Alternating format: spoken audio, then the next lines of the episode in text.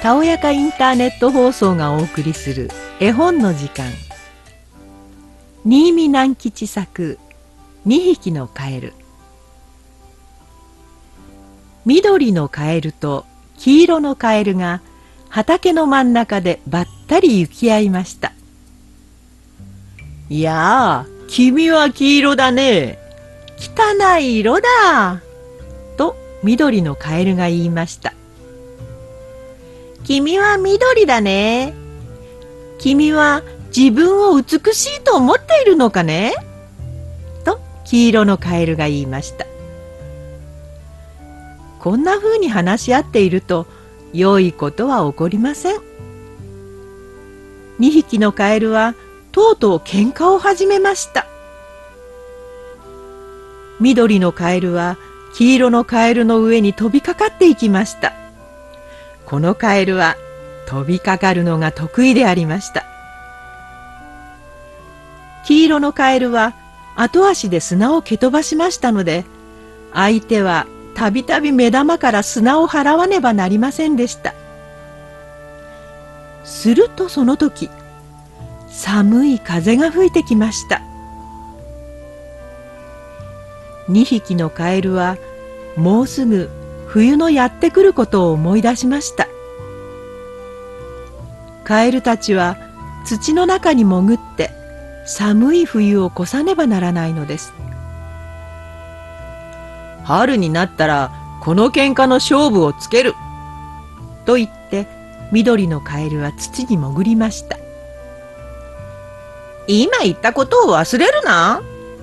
と言って黄色のカエルも潜り込みました。寒い冬がやってきました。カエルたちの潜っている土の上にビュービューと北風が吹いたり霜柱が立ったりしました。そしてそれから春が巡ってきました。土の中に眠っていたカエルたちは背中の上の土が暖かくなってきたので分かりました。最初に緑のカエルが目を覚ましました。土の上に出てみました。まだ他のカエルは出ていません。おいおい起きたまえもう春だぞ。と土の中に向かって呼びました。すると黄色のカエルが「やれやれ春になったか」と言って土から出てきました。去年の喧嘩忘れたか？と緑のカエルが言いました。待て待て体の土を洗い落としてからにしようぜ。と黄色のカエルが言いました。2匹のカエルは体から泥土を落とすために池の方に行きました。